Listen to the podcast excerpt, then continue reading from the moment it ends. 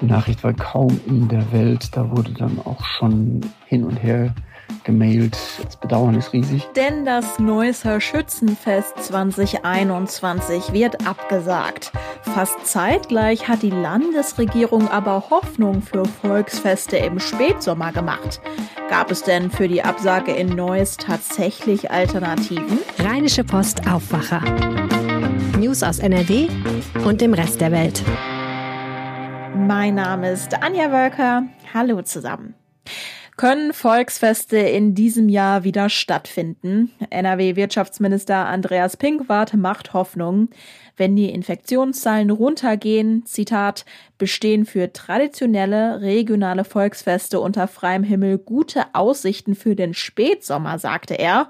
Doch die Rheinkirmes in Düsseldorf und die Kranger Kirmes in Herne wurden zum Beispiel schon abgesagt. Und kurz vor Pinkwarts Äußerung gab es die nächste Absage, und zwar für das Schützenfest in Neuss.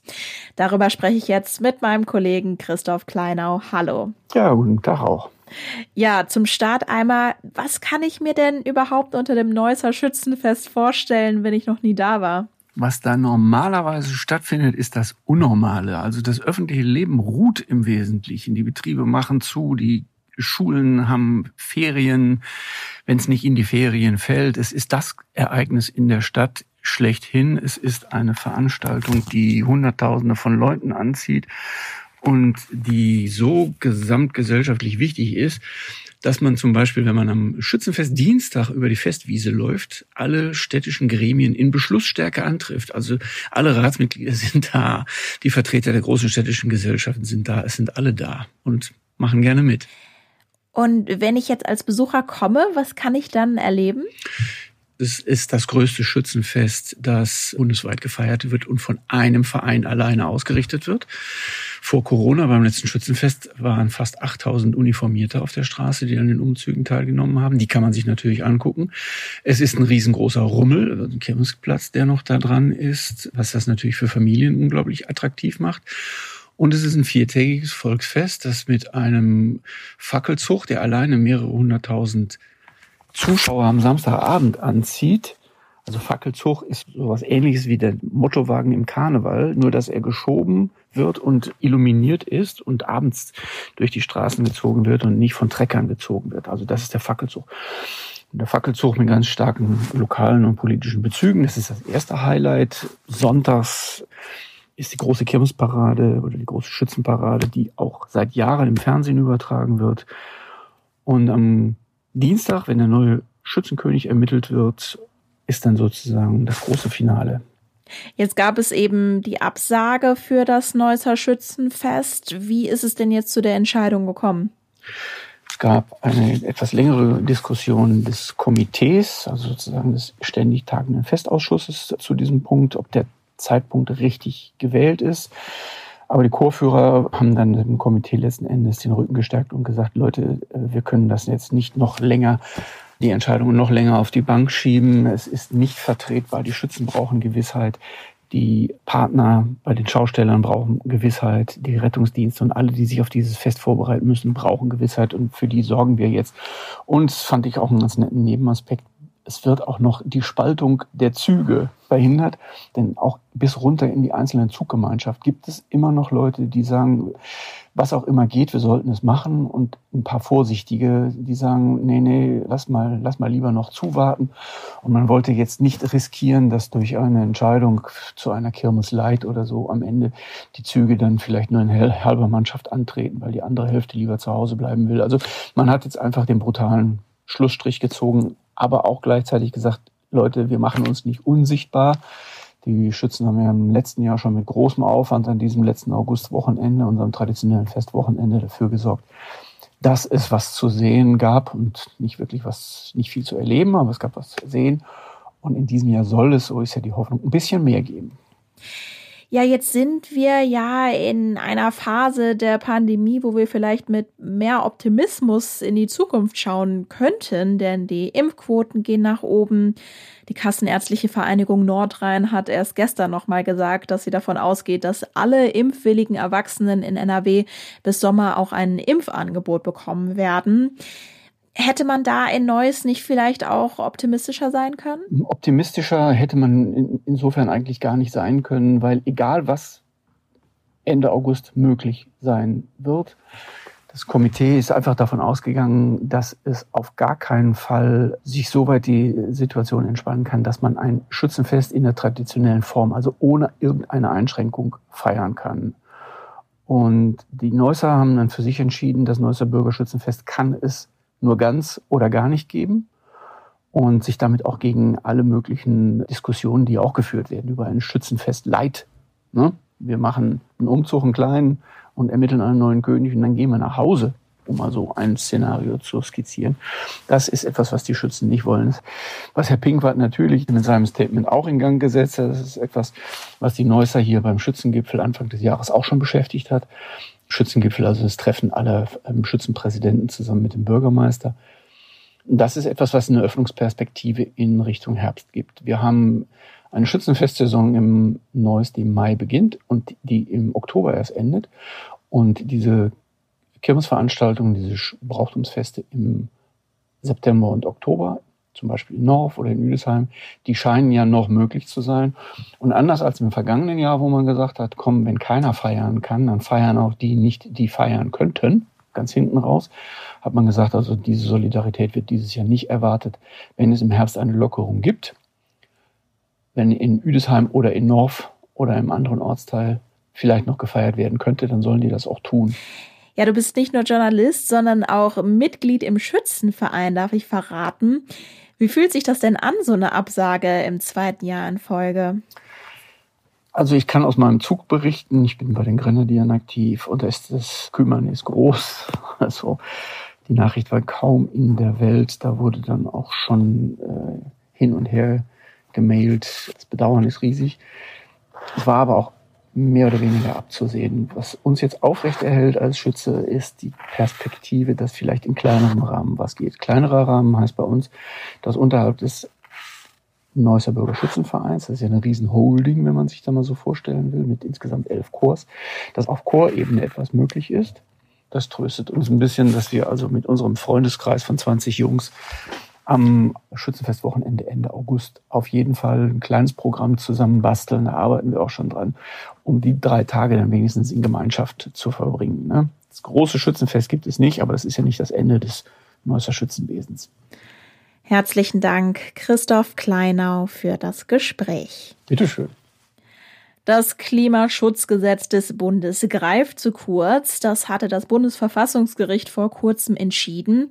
Denn Vorgaben für weniger Emissionen nach 2031 waren nicht ausreichend genug, hatten die Richter gesagt.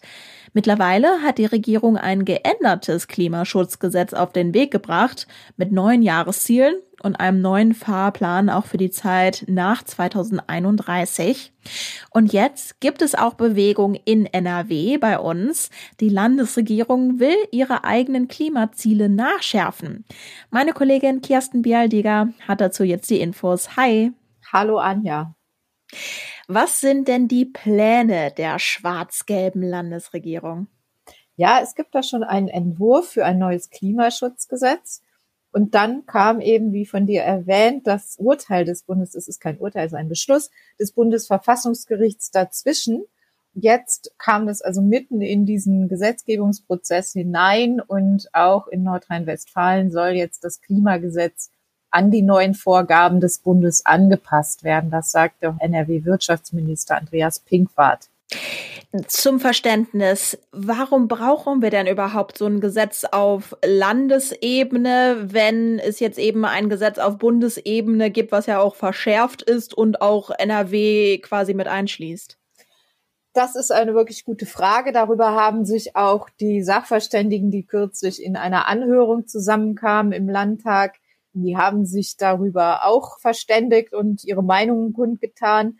Es macht aber tatsächlich Sinn, weil diese Ziele eben nur den Rahmen vorgeben. Ich sage noch mal kurz: Bis 2030 sollen 65 Prozent weniger Treibhausgase ausgestoßen werden als 1990. Vorher hatte man gesagt, 55 Prozent reichen. Und für 2040 liegt dieses Reduktionsziel sogar bei 88 Prozent gegenüber 1990. Das ist alles Folge dieses Beschlusses des Bundesverfassungsgerichts, weil eben die nächstfolgenden Generationen, ich nehme an, dazu gehörst du auch, sollen nicht über die Maßen belastet werden, während die Älteren sich quasi einen schlanken Fuß machen und sagen, wir haben jetzt genug getan. Also das war die Aussage des Bundesverfassungsgerichts. Aber um nochmal auf deine Frage zurückzukommen, es macht Sinn, denn die Umsetzung dieser Ziele, die muss auf Landesebene erfolgen. Und da sagen eben Experten überwiegend, ist es wirklich gut, wenn für jeden Sektor ein Ziel vorgegeben wird, wie viele Emotionen dort reduziert werden müssen, so dass man also aus diesem übergreifenden Ziel mehrere kleine Unterziele macht, die das Erreichen des Gesamtziels dann auch wahrscheinlicher machen. Kannst du mal ein Beispiel nennen? Also wenn wir jetzt sagen, ein Sektor soll konkrete Ziele haben, weiß man schon, was das dann konkret bedeutet? Äh, leider noch nicht und darum ging es auch. Da hat sich auch die Debatte daran auch entzündet zum Teil, dass eben die Grünen, die Grünen haben gefordert, die Opposition, dass jetzt wirklich konkret gesagt werden müsse, auf welchen Gebieten welche Einsparungen erzielt werden müssen. Ich sage ein Beispiel, man könnte sagen, der Verkehrssektor, der bisher noch gar nicht so viel beigetragen hat und noch nicht so viele Emotionen verringert hat, dem könnte man auftragen, das ist jetzt aus der Luft gegriffen, weil es, wie gesagt, diese Ziele noch nicht gibt. Der könnte gesagt bekommen, ihr müsst bis 2030 eure Treibhausgase um 75 Prozent reduzieren. Dasselbe könnte man machen bei energetischer Gebäudesanierung. Andere Bereiche haben ein bisschen mehr bisher schon beigesteuert, sodass am Ende dann auf dieses Gesamtziel von minus 65 Prozent auch erreicht wird. Gut, die Grünen sind also nicht zufrieden und deshalb war die Debatte erregt. Kannst du uns da mal einen Eindruck von geben?